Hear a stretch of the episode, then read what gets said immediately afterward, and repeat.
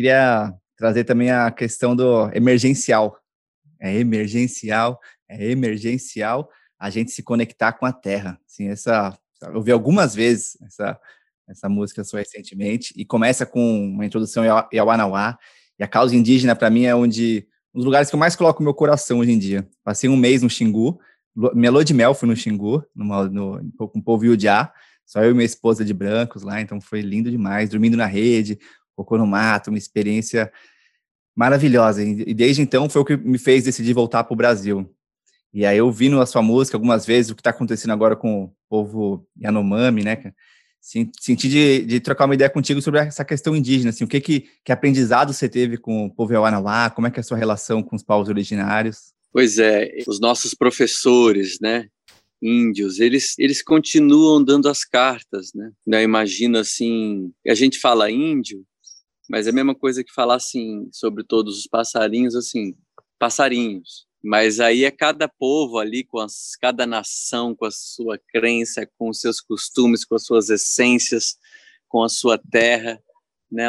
Esse território todo ocupado por esse povo que tanto sabe, que vem sofrendo há séculos né? essa, essa crueldade, essa perseguição. Não é uma luta de, de agora, mas eu fiquei muito feliz em, em me aproximar do cacique Bira, né, da tribo Yawanawá, isso aconteceu aqui no Rio de Janeiro. E aí fui me aproximando do canto deles, achando, assim, na minha percepção, um canto Yawanawá mais, mais medicinal, eu diria assim, mais capaz de te tocar aos, com, com delicadeza, diferente de outras etnias que daí tem um canto de toré, de mais força, de mais limpeza, de mais lavagem, que, que, que faz você acessar um, um, um, corpo que, que depende de muito mais força na evocação ali. E aí, quando me vi gravando a música emergencial, a gente se conectar com a Terra, foi durante a produção da faixa que caiu a ficha que eu deveria chamar um dos guardiões do mundo, né, que são os índios, né?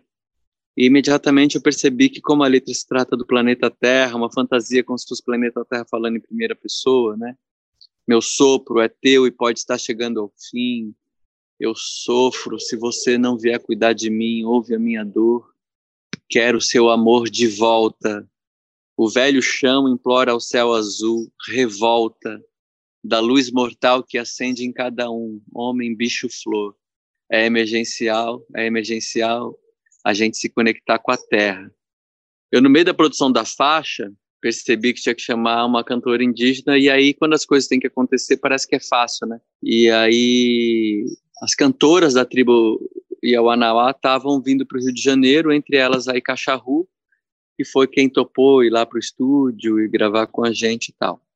E eu quero pontuar que essa canção, ela nasce de uma colaboração de quatro pessoas, para depois chegar na colaboração da Icacharru, trazendo aquele canto inicial, que é o Canarô, que já é conhecido né, para quem acompanha a, as canções da tribo Yanauá. E as quatro mãos que eu digo, né, que na verdade são quatro pessoas, começa com a Mana Bernardes, com quem eu sou casado, e ela era quem dizia essa frase aqui em casa, se referindo, criticando aquela coisa da, dessa publicidade, daqueles sucos é, que dizem ser do bem. Ela dizia assim, não é do bem, é emergencial. Que papo é esse do bem? Não tem essa, é emergencial, a gente tem que, tem que se ligar nisso. Aí eu comecei a compor a música, aí enviei para um super amigo poeta é, de 60 para 70 anos lá em Porto Alegre, chama Paulo Neves, e depois o, um outro grande amigo meu, José Miguel Wisnik, também deu uma olhada, deu um tapinha e fizemos, encerramos a composição nós quatro. Aí veio Cacharru, trouxe esse recado, e eu ouço até hoje, eu me... É, é, porque dá um senso de, de urgência, assim, que a gente não pode perder. É isso, senso de urgência, sinto, sinto isso também. E essa consciência ambiental, assim, social, você traz nas suas músicas, né? Assim, desde autoconhecimento, amor, perdão, consciência ambiental, consciência social, isso é algo, é algo que vem de você desde sempre, assim? Você nasceu na Zona Leste, no extremo da Zona Leste de São Paulo, em Guaianazes, até por isso o nome do, do álbum é Guaia, né? E e aí, hoje você mora no mato, né? Você, tô vendo essa floresta linda atrás, a mesma floresta que eu tenho aqui, de lados diferentes ali.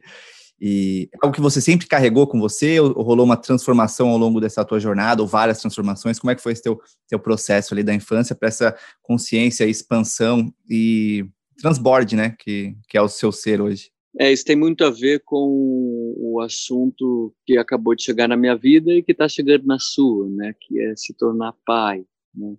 receber um, um, novo ser na nossa senda, né, no nosso... Eu fui criado ali na zona leste de São Paulo, é, que é, é, um território que foi muito ocupado é, nos anos 70 em diante por imigrantes nordestinos que tiveram que deixar sua terra em busca da moeda, né? Então chega ali a família do meu pai com seus pais e sei lá 16 pessoas ao todo para para se acomodar ali numa pequena casa.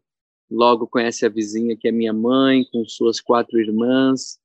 Aí começam a namorar, eu, meu irmão nasce, um ano depois eu nasci. Então, eu quero já trazer um assunto que é o seguinte: filho, tanto para a gente encher ele do afeto que tem a ver com a pureza dele, para ele ter convicção nele, quanto pelo trabalho que dá, filho é, é trabalho para uma tribo, não é trabalho para um casal é, é, fica ruim para o filho e ruim para o casal. A gente, é, eu e você, a gente é fruto dessa geração que, querendo ou não, acabou se individualizando muito e crendo nessa, nessa, nessa equação de que ah, duas pessoas em casa, uma criança, isso é o ideal, cada família no seu quadrado, né? Então, enfim, isso é, tem que a gente tem que questionar isso o, se eu tivesse nascido assim, eu talvez não tivesse, desde a, da, por tanto afeto que eu recebi de tanta gente na infância que estava ali ao redor, ou seja, essa tribo urbana que são foram a, a, soma das, das duas famílias, né? A, família pernambucana do meu pai e a família da minha mãe ali no Aricanduva ali, depois em Guaraná. Se não fosse esse afeto todo que eu recebi desde criança, ah, talvez eu não tivesse desenvolvido é, essa empatia, esse senso de justiça, essa vontade de fazer para o outro. Então eu cresci vendo isso muito, porque é isso que acontece numa vida mais comunitária. Tem um companheirismo a mais. No entanto, às vezes a gente pode viver numa, numa, numa numa rua e são tantos mundos dentro do mesmo mundo que você pode passar um bom tempo sem sequer ver quem são seus vizinhos, sequer exercitar esse lado da coexistência e tal, ainda mais nesse momento em que tem ficado em alta e acho que a gente vai questionar e vai mudar isso. Os nossos filhos já verão, e acho que essa mudança, esse lugar de ado, ado, cada um no seu quadrado, a minha dor é minha dor, a sua dor é sua dor, não tem nada a ver com isso. Não, isso tudo vai. A gente vai trabalhar para que isso é, caia por terra, né? Vamos dizer assim. Mas esse afeto todo fez diferença.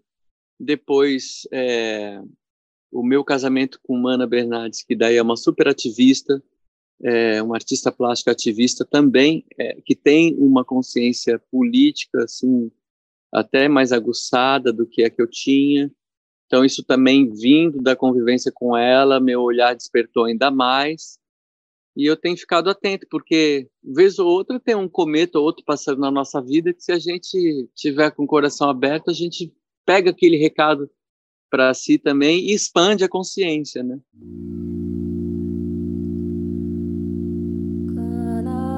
Me lembrou um papo que eu tive com a Veena Ticuna, uma nutricionista indígena, e aí ela, ela, falou de uma coisa: no mercado você vê, sei lá, você vê melancia o ano inteiro, né? Melancia não dá o ano inteiro. Você vê na, na indígena, melancia dá numa etapa, numa época do ano.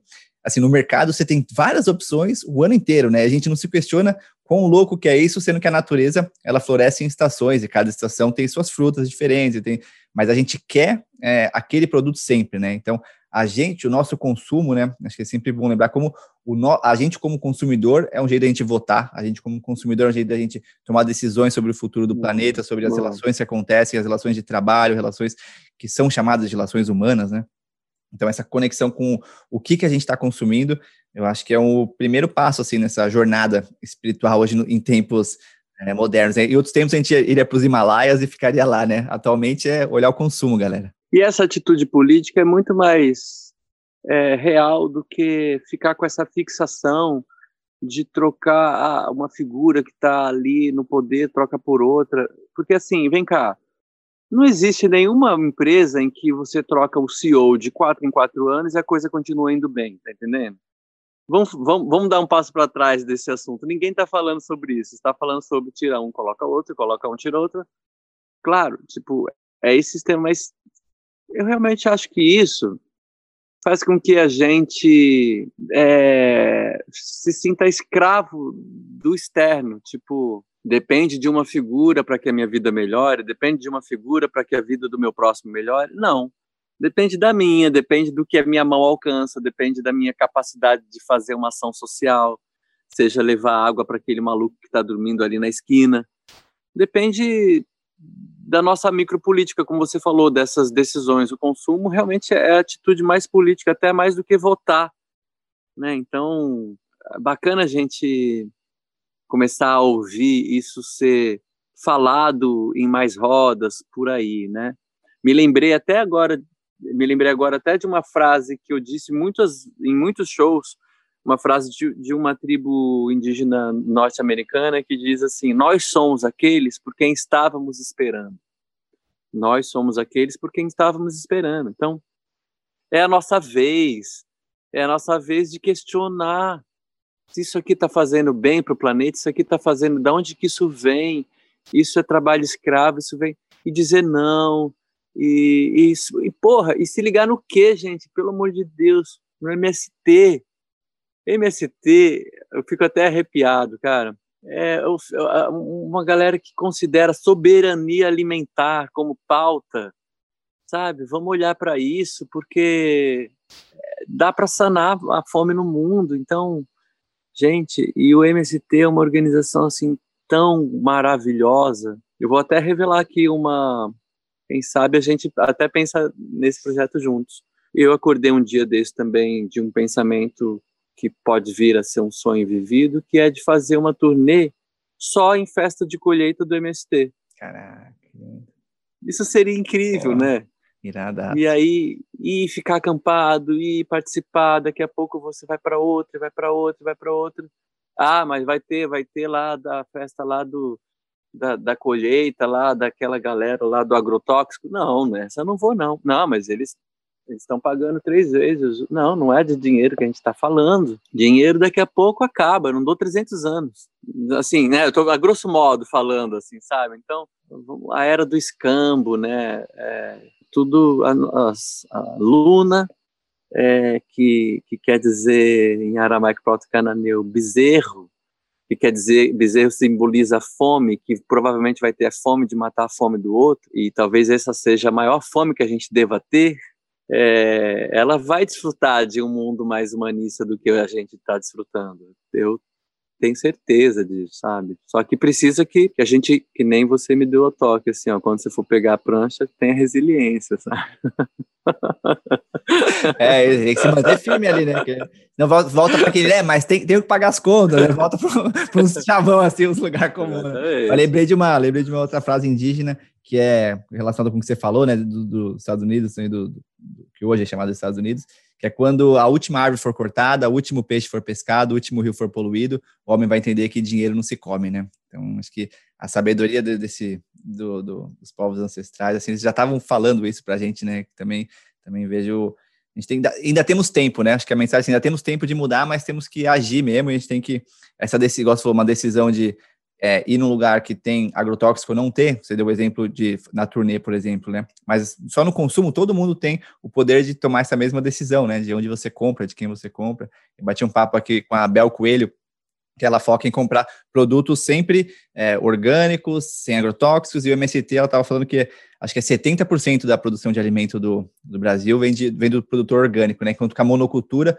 que a gente é, acha que vem dali os alimentos, não, muito vai para a China para alimentar os animais lá, né? Então, que a comida que vem para a gente vem do pequeno agricultor, que a gente não valoriza, fora todos os subsídios que tem para os grandes produtores, né? E toda Aqui, se a gente for entrar em cada questão aqui, né, gente, a gente, a gente vira a noite aqui.